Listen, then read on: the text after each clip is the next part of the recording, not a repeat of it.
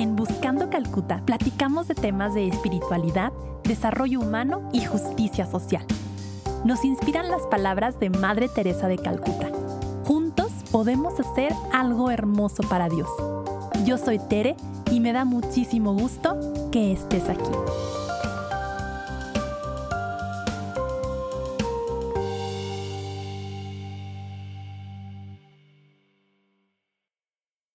Bienvenidos a otro capítulo más de Buscando Calcuta.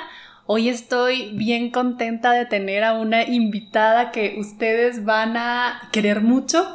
Es una persona que es súper activa, que es toda una emprendedora, que tiene una opinión para muchas cosas, tiene una pasión por la vida y, es de verdad alguien muy, muy, muy querida.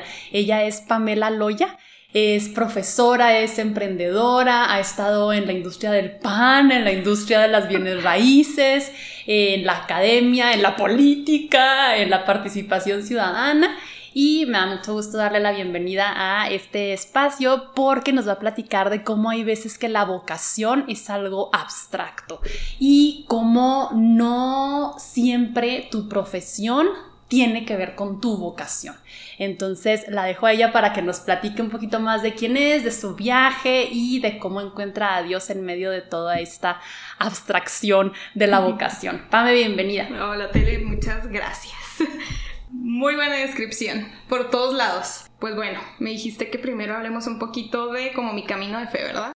No es que yo encontrara a Dios sola en la vida, yo fui bautizada de bebé, de papás católicos, abuelos católicos, como la fórmula típica, ¿no? O sea, de, nosotros muchos mexicanos. Eh, pero por supuesto no es lo mismo conocer la iglesia que conocer a Dios. Y eso ya fue como que un proceso posterior en la vida, como lo es para todos, ¿no? Cuando empiezas a lo mejor a, preguntarte verdaderamente qué es lo que crees, eh, de qué eres parte, qué es la iglesia y demás. Y tampoco creo que haya sido un momento determinante y así como que se abrieron los cielos y se iluminó y escuché los cantos angélicos. No, o sea, fue un proceso bien natural y simple en el que poco a poco fui conociendo a Dios. Yo creo que empezó para mí en prepa, en un grupo del que tú ya has hablado, de comunidad misionera, COMI, eh, al que llegué por una amiga de nosotras muy querida, que es Ale Mendoza. Ella iba a ir de misiones por primera vez también, me invitó a misiones y fuimos juntas. Y pues bueno, fui conociendo en Comi eh, a mucha gente, como Ale, como Miguel tu hermano, como Luisa Costa, muchas personas que fueron poco a poco eh, dándome a conocer diferentes caras de jóvenes católicos, de los que yo aprendí, de los que aprendí diferentes maneras de expresar y conocer tu fe. Y después hubo pues diferentes grupos, parroquias. Nunca fui una persona de parroquia, no he sido así como que grupo de jóvenes o tal. No, pero pues que si me invitaron a una peregrinación igual y si fui, este, a lo mejor seguí en contacto con algunas cosas del colegio católico en el que estuve y así, ¿no? Poco a poco construyendo un poco de todo eso. Pero pues sí, o sea, es como una historia muy anticlimática porque, pues no, o sea, no hay un momento determinante ni nada, ha sido la construcción de pequeñas y grandes cosas y personas que han pasado a lo largo de mi camino y que me han llevado también a donde estoy ahorita. Sí. Y, y pues nada más, o sea, la verdad, muy, muy simple. Pero es que la, el encuentro con Dios es en lo sencillo. A mí me gusta mucho una frase que dice que Dios nos encuentra ahí donde estamos. Y hay veces que muchos queremos, así como tú decías, me encantaba, una conversión estilo San Pablo, de que tú vas así minding your business y de repente te tiran del caballo y escuchas una voz. Y no, la realidad es que muchos es una conversión constante del día a día con personas, con actividades. Y qué padre que, que, así fue para ti en una época de más difícil que es la prepa. Entonces, qué padre que ahí pudieras encontrar esta ancla de la fe y ahí es cuando también tomas la decisión de tu carrera. Siento que mi elección de la carrera es, muy similar, o sea, yo nunca tuve una noción muy clara de qué quería. O sea, no fui como estos niños que tienen la mega ilusión de ser veterinario o lo que sea, ¿no? No, o sea, como que pues yo tenía ciertas aptitudes, pero nunca me vi inclinada a algo en particular. Sí, a partir de, no sé, secundaria, dije que iba a estudiar derecho. Yo creo que como todos los que estudiaron relaciones internacionales en algún momento lo consideramos. Confirmo. pero pues bueno, o sea, no, no era tampoco así como que una certeza, o sea, como que, ah, no, pues me gusta derecho, pero ahí vemos y tal. Como estudié en la prepa del TEC de Monterrey, siento yo que la prepa es como muy vocacional, o sea, toda tu prepa, porque estás en una universidad al final del día, están buscando que encuentres qué vas a estudiar y pues que los que estudies sea ahí, ¿verdad? De preferencia diría el TEC de Monterrey. Entonces, más o menos yo digo a la mitad de la prepa, igual estamos hablando de los mismos años, 2008, una cosa así, pues empiezan a invitarte a los eventos de las carreras de tu campus, a que conozcas a los estudiantes, eh, te meten clases optativas eh, de diferentes eh, áreas de estudio. Ahí fue cuando tomé una clase contigo de negocios y diplomacia internacional. Y en ese proceso yo conocí la carrera de relaciones internacionales y no hubo duda alguna. O sea, no hubo... Es que no hubo ni discernimiento, o sea, fue mm. amor a primera vista. Yo vi relaciones internacionales, vi el programa, vi que era todo lo que quería y todo lo que me gustaba y me apasionaba en la vida y fue decisión. Digo, el proceso te exigía que tuvieras otras opciones y siguieras conociendo y explorando y platicando, pero yo ya sabía, o sea, en el momento en el que supe que eso existía, lo quise para mí. Y y así fue. Estudié relaciones internacionales y lo hice pensando en ese momento, a mis 18 años, que era un paso en eventualmente perseguir o buscar una carrera en el servicio exterior mexicano, o sea, en el cuerpo diplomático de México, en las representaciones del Estado mexicano en el mundo que es un proceso muy complicado, muy difícil, muy demandante, que tenemos muchos amigos que lo han buscado en sus vidas y, es muy complicado y no depende de todo de ti, pero yo quería seguir o buscarlo en mi vida. Y no fue así. ¿Cómo, te das cuenta, Pame, de que lo que habías em, tenido en mente al momento de elegir tu carrera, como que no era por ahí? O sea, ¿cómo, cómo congeniaste esto de que sí es esta carrera, sí me gusta, pero ya no voy a perseguir esto de entrar a la Matías Romero? Fue, fue empírico. Mm. Eh, ya en la carrera fuimos a un viaje en, internacional en el que tuvimos la oportunidad de estar conviviendo con las personas que trabajaban en la embajada mexicana en ese lugar. Y tuvimos la oportunidad de conocer a uno de los secretarios y estaba recientemente trabajando ahí, acaba de ser movido de un lugar a otro. Y nos contó de su experiencia ya personal, no laboral, no sus actividades, sino pues cómo es a nivel personal eso, ¿no? O sea, pues ahora sí que entregarle tu vida a la patria, porque es así. Qué fuerte, pero sí. Es que es así, o sea, él nos contaba, él en, ese momento en particular tenía un hijo adolescente que estaba pasándola muy mal porque pues había tenido que, por la carrera de su papá, dejarlo todo, o sea, dejar a sus amigos, dejar sus comodidades, dejar su escuela y te vas, era Cuba, o sea, imagínate, no se lleva a su familia a Cuba y y pues su familia no era feliz en ese momento. Entonces, así como mi historia de fe, que es muy anticlimática, creo que eh, hay otra parte, bueno, en la vocación, eh, la parte de mi vocación de estado de vida es igual. O sea, yo no, tuve tanto discernimiento, pero yo siempre supe que mi llamado vocacional era el matrimonio. O sea, yo esa es una certeza que tuve. Entonces, cuando hablo con este señor y me empieza a contar todo, digo, a lo mejor no le puse las palabras, no dije, oye, esto no es compatible con mi vocación. No, en lo absoluto. Pero dije, oye, si yo quiero tener una familia, ¿cómo va a ser esto compatible? O sea, prefiero a la patria o prefiero a mi hipotética familia que algún día tendré, ¿no? Entonces, pues empecé a poner las cosas en la balanza. Y sí, quiero mucho a mi nación, pero no así. Claro, claro. Oigan, y es que no les platiqué que Pame está casi recién casada, em, entonces ella pues vive su vocación como esposa joven, como, como empresaria joven y también lleva su espiritualidad muy bonito. Ella está en pues en varias agrupaciones, en varios así como clubs que le ayudan, que ahorita nos, nos va a platicar de eso, pero, pero sí para, para hacer ese paréntesis aquí en la introducción que me faltó de que su estado de vida es pues el matrimonio. Sí, mi estado de vida es el matrimonio y creo que va muy de la mano con el tema en general, o sea, vocación.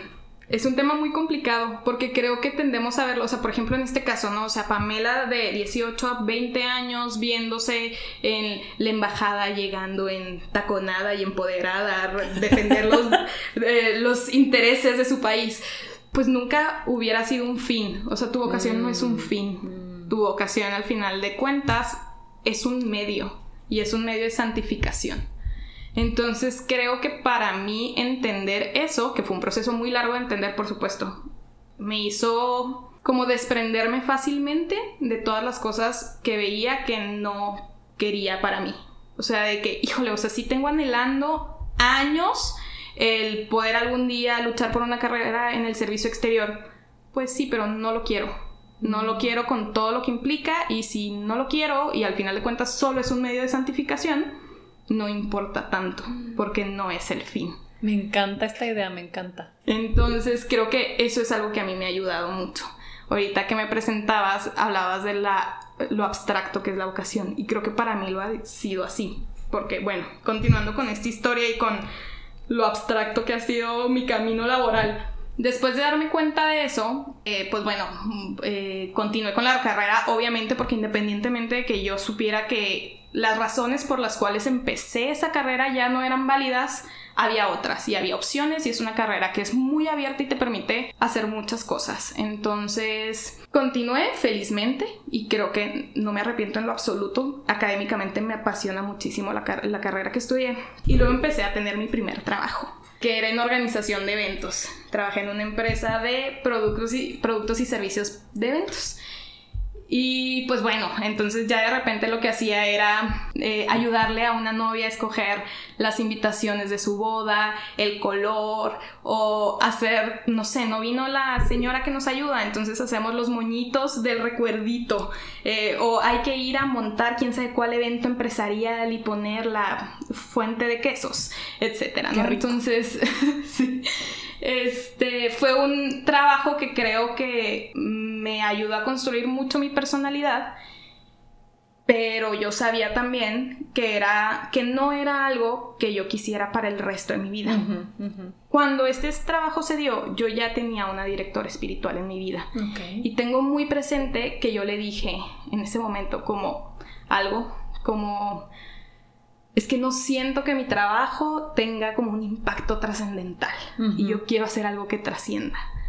Ella no me dijo nada en ese momento, pero seguramente que pensó que pues no todos los trabajos son materialmente trascendentales.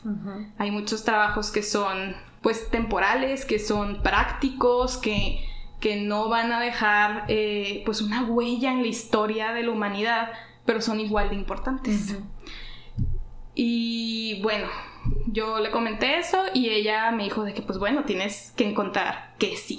Y pues nada, yo continué con mi vida y mi siguiente trabajo fue mis prácticas profesionales y este sí fueron en el orden de lo que yo había planeado originalmente cuando entré a la carrera.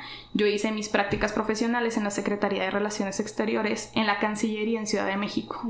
Y pues nada, trabajaba ahí en el departamento, en uno de los departamentos de la Subsecretaría de América Latina y el Caribe. Entonces fue muy engrandecedor y muy enriquecedor. Eh, aprendí muchísimo. Yo nunca había tenido, nunca había visto tan de cerca como un trabajo de gobierno y menos de como alto nivel. Aunque yo ahí era la practicante, ¿verdad? Pero luego ves cosas muy impresionantes, ¿no? O sea, la organización de la cumbre internacional de presidentes, aunque a ti te toque pedir las playeras nada más, ¿verdad? Pero eran cosas... Pero eres parte de... Sí. No, y eran cosas que al final de cuentas como yo le había dicho a mi directora, eran trascendentales. Ya, O sea, eran cosas que marcan la historia, que unen naciones, que resuelven problemas, pero no eran lo que yo quería.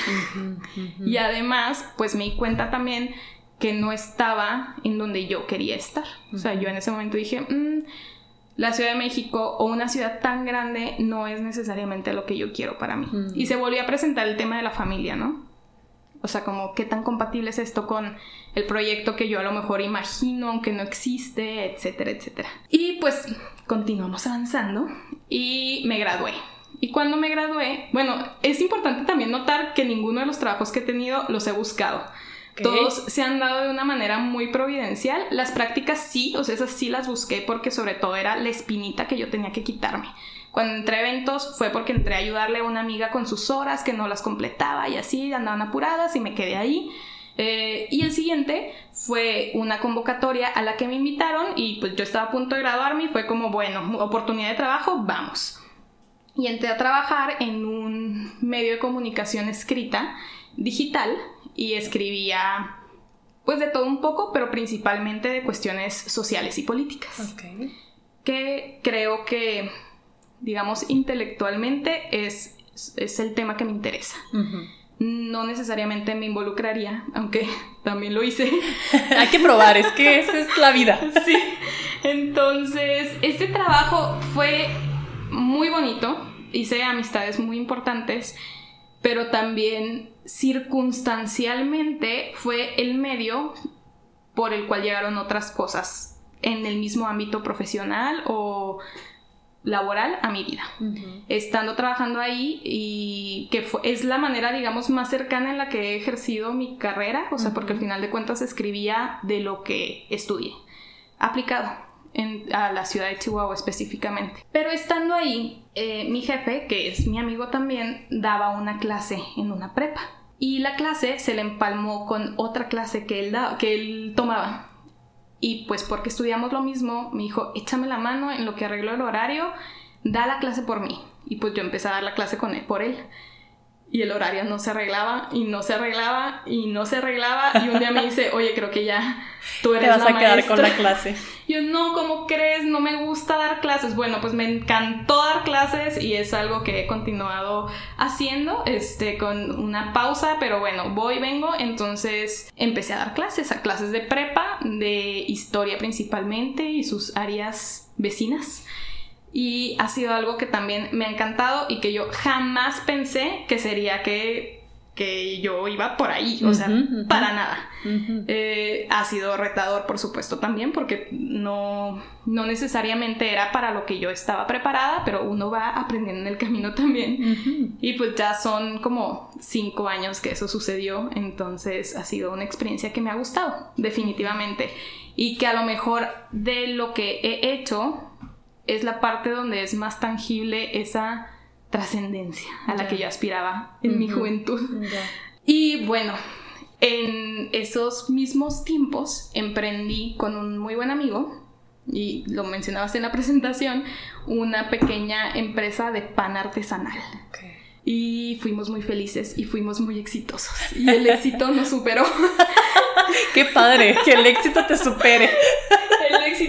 Superó eh, y fue más de lo que podíamos eh, manejar en ese momento. O sea, teníamos más clientes y más trabajo del el tiempo que podíamos otorgarle. Y, tuvimos que desprendernos de la empresa. Pero fue igual un aprendizaje totalmente diferente. Y volviendo a ese punto de Pamela queriendo hacer algo trascendental. Esto era cero trascendental. Yo hacía pan. Pero eras feliz. Era súper feliz. O sea, pero hacía pan nivel. Y es que amasábamos. O sea, no te imagines que nosotros éramos el osito bimbo y teníamos allá nuestros panaderos. No, no, no. O sea, éramos nosotros haciendo el pan y pidiéndole ayuda a un amigo para que fuera porque ya no alcanzábamos y yendo a venderlo en mercaditos. Y logramos posicionar nuestro pan en algunas tiendas, en salones de eventos, etcétera, ¿no? Las recetas eran de mi amigo, que es el talentoso del grupo. Yo seguí instrucciones. Pero nos fue muy bien y fuimos muy felices y aprendimos mucho también pues de eso, ¿no? O sea, de crecimiento de la empresa, del crecimiento sustentable, de la, la continuidad de la empresa y tal. Entonces, pues bueno, nos desprendimos de eso y igual, en, ese misma, en esa misma época, porque todo pues, ha sucedido en muy poco tiempo, estoy hablando que... Es una mujer joven. Sí, soy una mujer joven. Yo me gradué hace cinco años, entonces todo ha sido como en Hoy Express. Un año después de haber entrado al medio digital donde escribía, bueno, antes vinieron las elecciones, las últimas que hubo, las penúltimas, porque eran las municipales.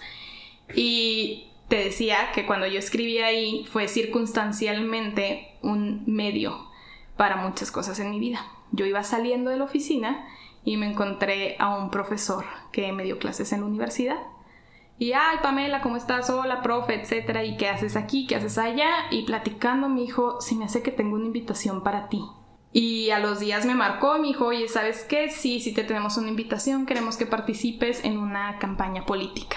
Tan, tan, tan. ¡Wow! Ok, pues uno. Yo pensé que me estaban ofreciendo un trabajo. Pues no, me estaban ofreciendo ser la suplente de. la candidata a suplente de un regidor de una planilla de un presidente, de un candidato a presidente municipal independiente. O sea, si alguien ha tenido diversidad, ha sido Pamela Loya en su vida laboral. O inconsistencia, que es otra manera de llamarlo. Llamémoslo diversidad. Entonces participé en una campaña política. El otro día pensaba, porque estaban hablando, ya es que fue recientemente el tema este sobre la edad para Mm, ser sí. candidato a, a diputado. Y decían de que, pues que todos tenemos el derecho a, a votar y ser votados. Dije, mira, yo ya ejercí mi derecho a ser votado. ¿Qué tal? Pues no, ¿verdad? No ganamos. Entonces yo no continué con una carrera política. Fue más, pues, un movimiento de convicción. Yo creía en ese momento genuinamente que los candidatos independientes en nuestro sistema tienen que existir por la salud de nuestro sistema político y por justamente el derecho a ser votados. Y por esa convicción me uní al proyecto. Pame, eh, te escucho y aparte que se me hace fascinante tantos campos en donde has emprendido.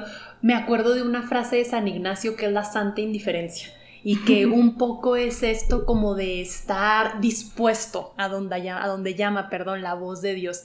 Y, y decías, muchos trabajos llegaban a mí. Y bueno, es que es el Dios de las sorpresas, ¿no? Como que em, Dios nos pone una especie de buffet, yo a veces lo pienso así, y, vamos nosotros decidiendo qué probamos, qué experiencias vamos nosotros teniendo en este peregrinaje de la vida. Y, y- y me llama la atención, Pame, no sé si nos puedas compartir un poco de si es que veías a Dios en estos momentos a través de tu trabajo o si lo veías como algo disociado, como que mi vida espiritual y mis clases. O, o si veías en todo esto como un hilo conductor en ese punto de tu vida. Mm, creo que ni una ni la otra. Ok. Lo abstracto, muchachos. Lo abstracto de, de la vocación profesional desde mi punto de vista es justo eso. O sea, yo creo que para mí lo más importante de distinguir en todo esto es la libertad, que es un tema bien complicado. O sea, yo creo que cuando hablamos de fe y cuando hablamos de libertad, luego nos hacemos bolas y nos cuesta Sí. mucho entender dónde empieza uno y dónde empieza Sí. la otra, dónde está la voluntad de Dios y dónde está, eh, pues, mi capacidad de elegir, ¿no? Claro. O- o el- o- o el plan divino. Creo yo que estaba en el plan divino de Dios que yo estuviera en la boleta electoral. No, la verdad no creo. O sea, creo que a pesar de que yo haya estado ahí, el plan divino se va a cumplir. Y si Mm. no hubiera estado ahí, también. Ujú. Pero después de, bueno, o sea, este, como decía ahorita, mi vocación de estado de vida para mí siempre ha sido muy clara. O sea, yo siempre supe que Dios me quería para el matrimonio. Aunque no supiera con quién o cuándo o lo que sea, eso es algo que yo sabía, yo estaba segura de eso.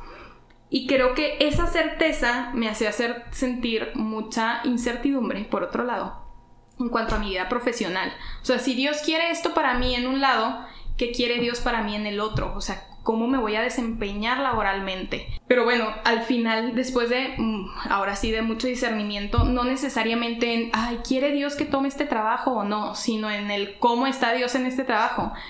Y obviamente acompañada y en oración, pues llegué a la conclusión o llegó la respuesta a mí a través de muchas personas, porque como dije ahorita, mi camino de fe ha sido muy en la amistad, que al final de cuentas, no, Dios no necesariamente nos quiere en un lugar en específico o en una cosa en específica, sino de una manera en específico. Totalmente. O sea, Dios no quiere que yo esté en X trabajo. Dios quiere que me santifique en el trabajo que sea. Claro, claro. Y Por es que- supuesto que sea legal y, y Sí, sí, sí, sí. legítimo. No agarren ¿verdad? ideas extrañas, amigos. Yo sé que ninguno va a agarrar, pero sí, luego pensamos de que solo voy a ser santo o solo voy a ser feliz y doy clases de biología en segundo de primaria en el colegio fulano. Claro, entonces te dan la clase de tercero y, Sí, y te ya no es tu vocación. Claro. Y es muy, claro, y es frustrante. Ahora, también un tema de la mano es que hay personas, o yo veo personas, tengo amistades o conocidos que tienen talentos súper específicos. Mm. Voy a hablar de uno de mis mejores amigos, que es cantante de ópera. Es el talento más específico del mundo. O sea, no nada más cantas, cantas Ópera. ópera. Y luego tiene, tiene una voz muy peculiar. Pues su camino es un poquito más claro que el mío. Yo no tengo, digamos, talentos tan particulares. O aún no están O descubiertos. no están descubiertos. No, pero son a lo mejor talentos más generales, ¿no? O sea, me gusta, no sé, resolver problemas o X, el talento que cada quien tenga, ¿no? A lo mejor eres una persona paciente. Pues es que la paciencia es una virtud que se puede desempeñar en muchos campos. Claro, no es exclusiva. Para nada. Y a veces pensamos que es así, o sea, que Dios está así como sentado en su trono celestial, esperando que tomemos justo la decisión que Él pensó para nosotros. Sí, qué imagen tan, tan complicada, tan problemática que tenemos. Porque se vuelve frustrante y además, pues esperamos más información de Dios de la que nos puede dar respetando nuestra libertad. Pero lo que yo veo o lo que me hicieron ver es que al final de cuentas, pues la vocación es una y es ser santo. Entonces, no es tan complicado. Nosotros nos complicamos la vida, decías tú, la santa indiferencia. Pues sí, o sea, oye, me encanta hacer este trabajo, pero lo perdí o desapareció, dejó de ser actualizado, me mudé, me da igual. Pues bueno, o sea, no, no se te está yendo tu medio de santificación. Por supuesto que hay otras cuestiones humanas que nos pueden hacer sentir frustrados, ¿no? Puede ser tu medio pues de sustento también y que es muy importante. Pero justamente, por ejemplo, eso. O sea, si tus cuestiones materiales te orillan de alguna manera a tomar un trabajo, aunque no es el que buscas o no es el que tus talentos te ayudarían a cumplir de una mejor manera, eso no impide que se cumpla el, el plan de Dios. Así es. O sea, si tú decidiste hacer el trabajo que se te presentó porque lo necesitabas, de todas maneras puedes estar haciendo la voluntad de Dios ahí. Claro. Porque no está en los qués, está en los cómo. O sea, buscamos hacer el trabajo pues aspirando a la excelencia, porque eso es lo que pues lo que se nos mandó a hacer. Claro. Sean perfectos como su padre es perfecto. Sí, y santificarnos donde sea que estemos. Realmente no pensar que, híjole, ya no fui monja o ya no estoy dando clases de religión y entonces ya como un poco creo que vamos por la vida o yo he ido por la vida en algunas etapas como separando. Entonces mi, vida de fe una y mi vida eh, pública o laboral en otra y, como sin ver la mano de Dios en toda la creación, en, todos los trabajos, en todas las actividades, en donde sea que yo decida plantarme o que Dios me mande por, como tú dices, Pame, circunstancias de la vida que a veces no entendemos, ahí está la gracia. ahí me condujo la gracia y ahí puedo ser santa y ahí puedo ser feliz. Exactamente. Y ahorita en mi vida profesional me dedico a bienes raíces. Eh, es una empresa dentro de la empresa familiar en la que trabajamos, en este caso mi hermano y yo. Eh, dentro del corporativo que fundó mi papá. Entonces ya fue como una decisión como mucho más sentada, ¿no? De que, oigan, este, hay que hacer algo juntos, ¿qué podemos hacer? Ah, ok, que se presenta de acuerdo a nuestras posibilidades y conocimientos y fue totalmente estratégico que esto podemos hacer. O sea, no fue un, no sé, o sea, una oportunidad que se fue, una estrategia. Sí, fue pensado, fue pensado, claro. De lado, eh, digo, además de cuando doy clases y tal, vendo suplementos alimenticios, pues nada de esto es un, no son trabajos donde la voluntad divina se manifieste de una manera así como muy obvia. Ajá, nada obvio, nada. O sea, buscar un local comercial para un negocio que va a abrir, pues, pues no, o sea, no, no ves de manera evidente a Dios ahí todos los días en tu trabajo. Pero está. Pero está, exacto. Exacto. y no sé si más adelante lo vas a platicar, pero yo ya me muero por preguntarte. yo sé que tú estás muy empapada de la espiritualidad de San José María Escriba de Balaguer. Sí. Y, algunas personas me han preguntado, si se nota. me han preguntado un poco de esta espiritualidad de santificarse en el trabajo, qué significa. No sé si nos puedas compartir un poquito de esto y cómo te impacta a ti, cómo lo vives tú. Sí, volviendo, porque todo esto es una trenza, ¿verdad? No podemos alienar una parte de nuestra vida de la otra. Pero yo dije que mi camino de fe siempre ha estado muy rodeado de amistades. Entonces hablé de cómo conozco a Dios, pero ya cómo me relaciono con Dios en este momento tiene mucho que ver con, con el Opus Dei. Y yo no soy un miembro del Opus Dei, pero conozco y tengo muchas amigas que sí lo son.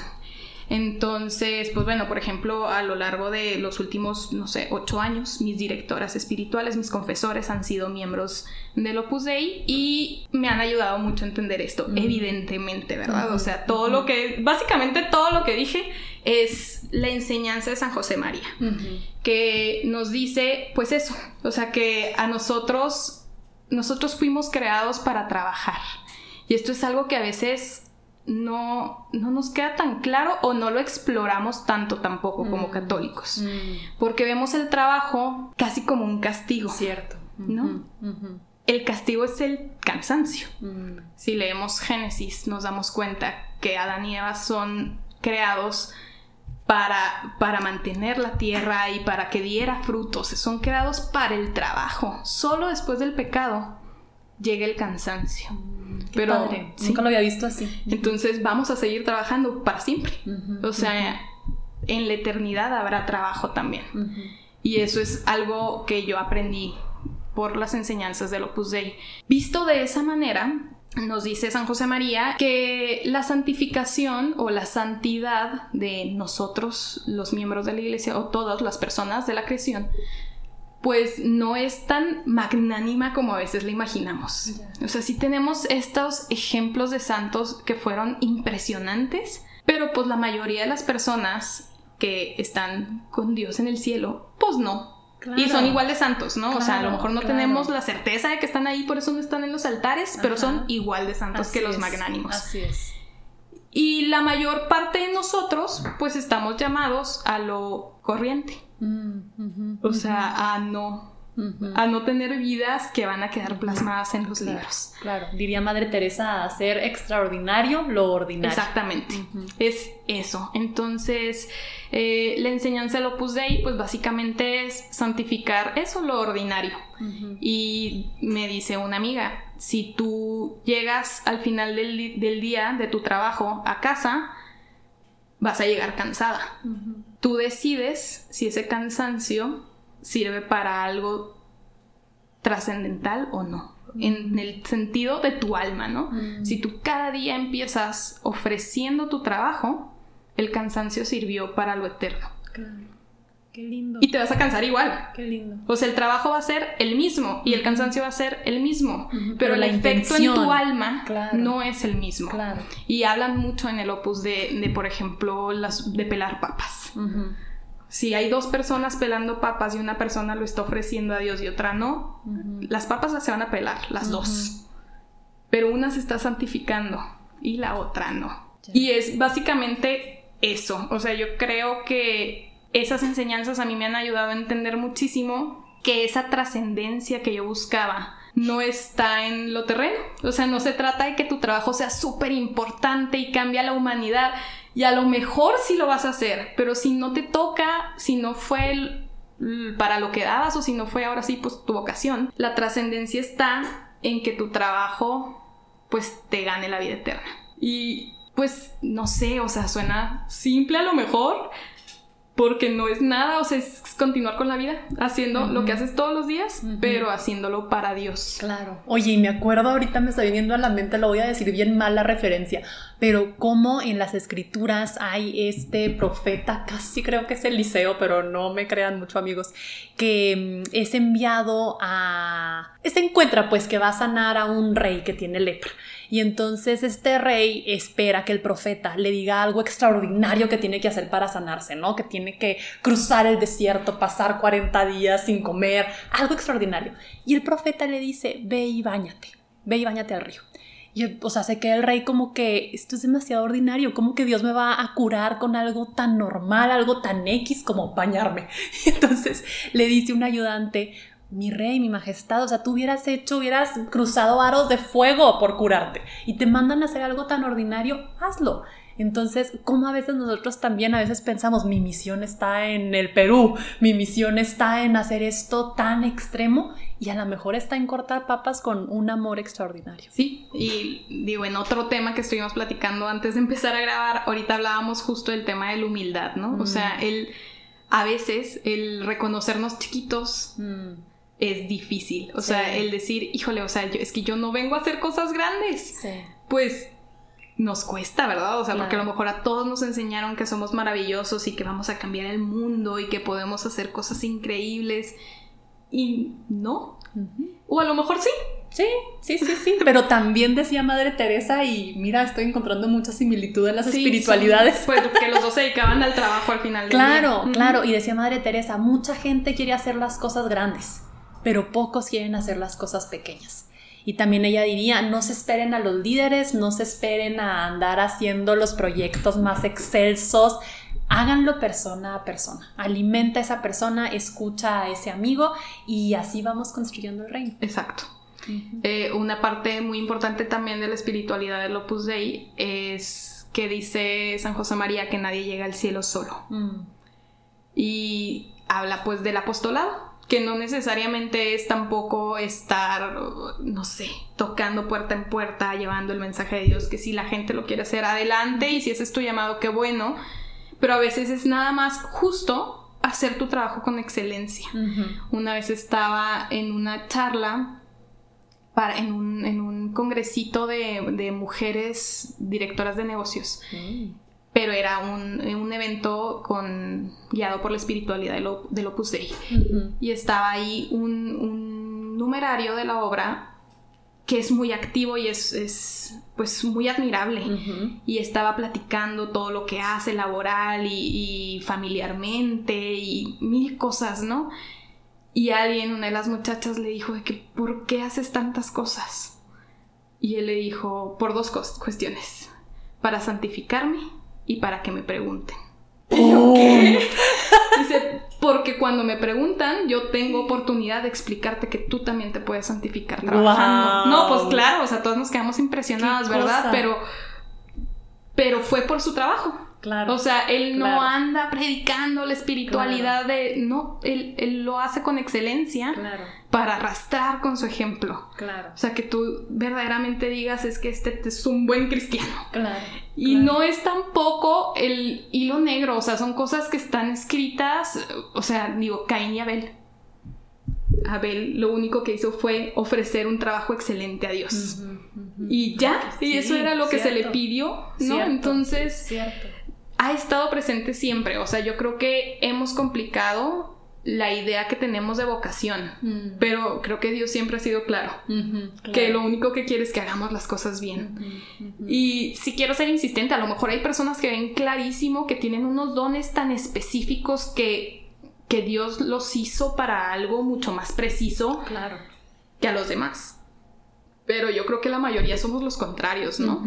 Las margaritas del campo, ¿no?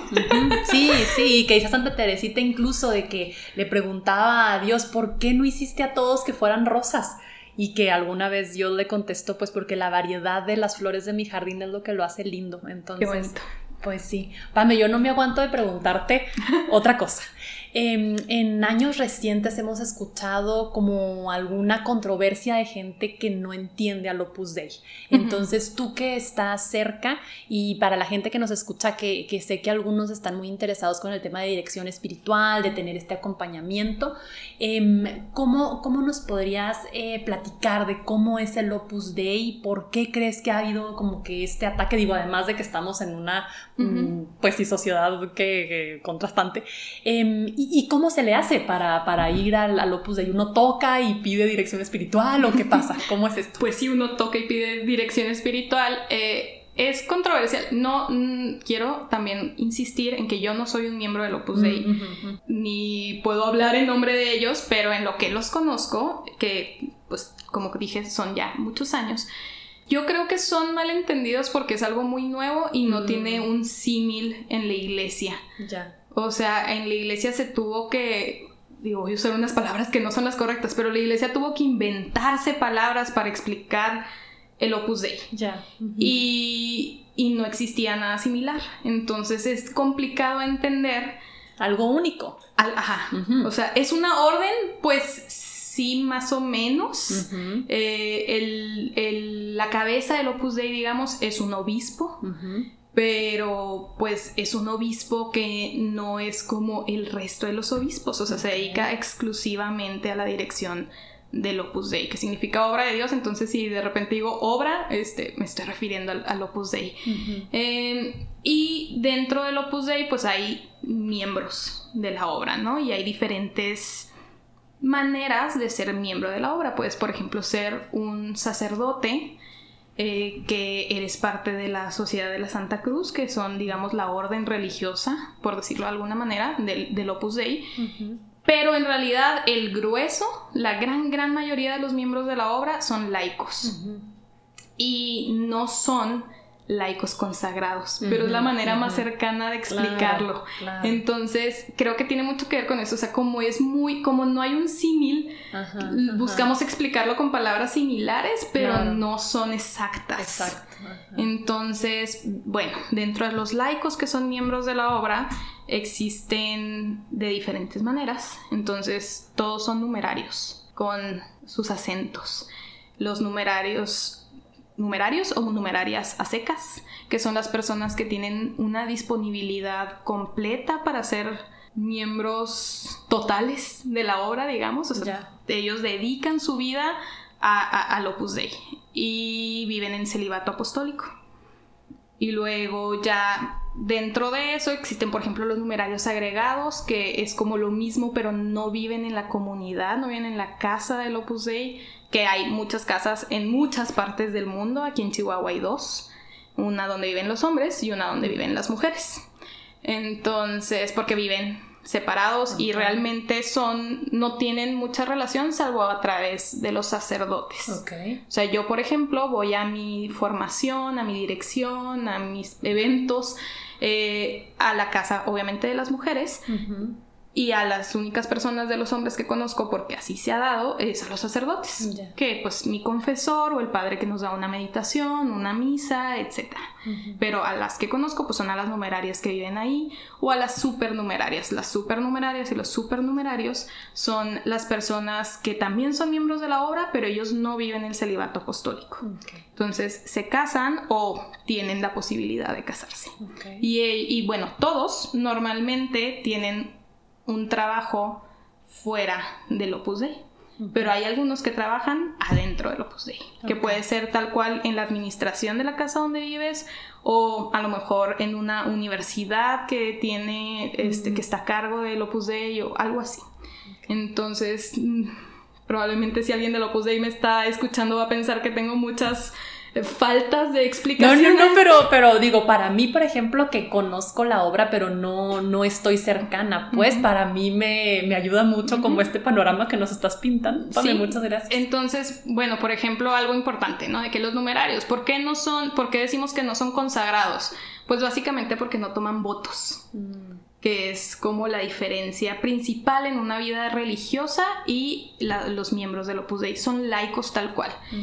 Ahora, que noto yo que es muy importante, para mí la importancia principal del Opus Dei es que trajo a la mesa de la iglesia temas importantísimos como el papel de los laicos, por ejemplo. Totalmente. O sea, el hacer una agrupación dentro de la iglesia que es de laicos, pues nos puso en el panorama a todos. Sí. O sea, digo, a los que no somos ni seremos miembros de la obra o que ni la conocemos, también, porque se abre justo pues ese los laicos se santifican y es nada más trabajando y está perfecto y existen ejemplos nuevos de santos para todos ellos también. Entonces creo que para mí ese es el tema principal. Sí, sí, sí, justo, justo lo que dices, en una clase nos decían el Opus Dei se adelantó a su tiempo en el buen sentido, o sea, porque em, que se, se, fundó como en los 20, ¿no? 1920 y algo, em, y el Concilio Vaticano II, 30 años después, dice, oigan, todos somos iglesia, todos nos podemos santificar, aquí todos somos pueblo de Dios. Y el Opus Dei ya venía diciendo eso desde antes. Exacto. Eh, la importancia del laico, la importancia de participar en la sociedad, de santificarte, entonces, pues claro, una, una personal em, que, que, que, es profética de alguna manera. Exacto, incluso ya la prelatura personal, digamos que las palabras jurídicas dentro de la iglesia para poder definir e integrar al Opus Dei, pues con todos sus asegúnes, fue posterior a, la muerte del fundador. Entonces, pues sí, o sea, fue tan adelantado que su fundación tomó, pues ahora sí que décadas de personas en la obra para poder consolidar lo que, pues lo que San José María vio o lo que Dios le pidió que formara al interior de la iglesia. Pero yo, pues sí, o sea, para mí ha sido importante eso, o sea, como todas sus enseñanzas de, de lo cotidiano, del trabajo y sobre todo de, del laico, o sea, de, que somos miembros de la iglesia, o sea, somos y somos santificables y puede y seguro que seguirá habiendo muchísimos ejemplos de laicos en los altares que no eran comunes. Así es. pero Así que es. cada vez, gracias a todas estas personas que, que han construido en la iglesia el discurso de los laicos, pues volteamos a ver esos casos de santidad más y más. Y pues también el Opus Dei promueve muchas eh, causas de canonización de los miembros que han sido conocidos por pues sus vidas santas. Y hay muchos ejemplos, digo, de siervos que, que están en, en proceso de haber cumplido algún eh, milagro comprobable, pero ya también pues muchos santos y beatos que fueron miembros del Opus Dei, tanto del clero como de los laicos, y que pues van legitimando todas estas enseñanzas que nos dicen pues no nada más que fue un padrecito español Sí. que vino y se le ocurrió, sino que Sí. verdaderamente pues es, Es inspiración posible. divina. Sí, sí, sí, totalmente. Pame, muchas gracias. Me, me gustó mucho esta explicación. Y, y así como para ir cerrando un poco, me gustaría que nos pudieras compartir qué le dirías a, a alguien que está como en esta duda de, de cómo elijo dónde trabajo, cómo sé que esto quiere Dios para mi vida y cómo nos vamos, cómo nos podemos ir alejando de este concepto tan cuadrado que tenemos a veces de la vocación. Pues a lo mejor lo que voy a decir no es lo más correcto, pero yo creo que, digo, por supuesto venimos a, a- santificarnos, pero venimos también a ser felices. Entonces, yo no creo en hacer nada que no te haga feliz. Pero también hay que entender la felicidad, ¿no? O sea, yo no todos los días me levanto extasiada por ir a trabajar, o sea, mi trabajo me hace feliz y me hace feliz llegar de él todos los días, pero pero hay veces te enojas, y hay veces tienes flojera y, y hay veces que la pasaste mal o se te, no sé, o sea, hay mil cuestiones por las cuales pues no fuiste alegre, digamos, en tu trabajo el día de hoy, ¿no? Pero eso no, pues no le resta al concepto final de felicidad. O sea, si tú te sientes tranquilo y en paz y contento en tu trabajo, pues adelante. Y también, si no, pues busca otro. Claro, sí, Yo creo mucho no eso, o somos sea, árboles. No, no, exacto, no somos árboles y, y tampoco te compliques la vida. O sea, si no te gusta, pues búscale. Totalmente o sea, algún otro saldrá y si no es ahorita será en un año o en dos o ya veremos cuándo. Sí, Pero pues es buscarle, o sea, Sí, buscar tu felicidad sin distraerte tampoco en, pues, en las nimiedades. claro. O sea, Claro. creo que si ves al final del día esa, esa parte eterna de todas las cosas, Mm, también se vuelve más llevadero. O sea, ay, la pasé muy mal hoy en mi trabajo. Pues sí, pero mira, si al final de cuentas esto me contribuye al alma como quiera, se vuelve más pasadero. Claro, más ligero. Sí. Claro. Y también hay cosas que son insostenibles o insoportables y, y las podemos dejar. Y es válido y, y también es válido equivocarse y cambiar 32 mil veces de trabajo o estar en el mismo toda la vida. Ujú. Pero pues sí, o sea, creo que no nada más es el asunto de, de la rigidez de buscar una vocación, somos a veces también socialmente muy duros Mm, con nosotros y con los demás. Sí. Yo creo que conocemos muchas personas, tú y yo, que serían más felices en un trabajo distinto, pero no lo tomaron porque a lo mejor mm, no era tan bien visto Claro, o tan sí. de renombre Claro. o, o les ofrecieron un mejor sueldo y está bien, Sí. es un motivo válido, pero también es un motivo válido no aceptar un Así mejor es, sueldo. y no es el único parámetro a decidir. No es el único parámetro. Y hay mil parámetros. Es parámetro tu jefe y tu compañero y la ubicación y si hay estacionamiento o no hay estacionamiento. O sea, son Sí. cosas prácticas, pero el Claro. trabajo es práctico. O sea, al final del día se trata mucho de eso. Es también, por supuesto, eh, la rectitud de conciencia. Mm, Si tú estás de acuerdo con lo que estás haciendo o no, si se alinea a tus valores, a, a tus principios, eh, si estás trabajando con el peor archienemigo de tu papá, no sé, o sea, hay muchas, muchos factores que pudieran sumar a esto. Y, Claro. y no creo que haya un, un- como que un consejo claro y directo y conciso, creo que es más el, el que pues la vida es un proceso y es válido cambiar todas las veces que sea necesario. Y creo que también es más fácil para nosotros los jóvenes generacionalmente, considerando que no nos vamos a jubilar, porque hay menos, mm, pues hay menos que jugar. Claro. O sea, los trabajos son más volátiles que antes también Sí. y eso creo que pues nos ayuda dentro de este concepto de la felicidad Tiene y pros y contras. lo que sí. Digo y al final es una realidad no podemos cambiarlo. Tenemos este una realidad laboral distinta a la que tuvieron nuestros padres o nuestros abuelos. Y navegando en esa realidad creo que tenemos una mayor posibilidad de ser felices porque es menos lo que ganamos Mm, materialmente de un ya. trabajo que otras generaciones. Qué lindo. O sea, como que ese enfoque diferente lo hace liberador también. Sí, no estás amarrado a nada. Ya. Sí. Pame, mil gracias, Gracias mil, mil, mil gracias por venir aquí a este espacio. Me encantó aprender de ti, me encantó escuchar tu historia. Eh, yo creo que también a la gente que nos está escuchando le gustó mucho eh, esta, este viaje que has tenido. Y nosotros nos vemos el siguiente capítulo. Dios los bendiga. Bye.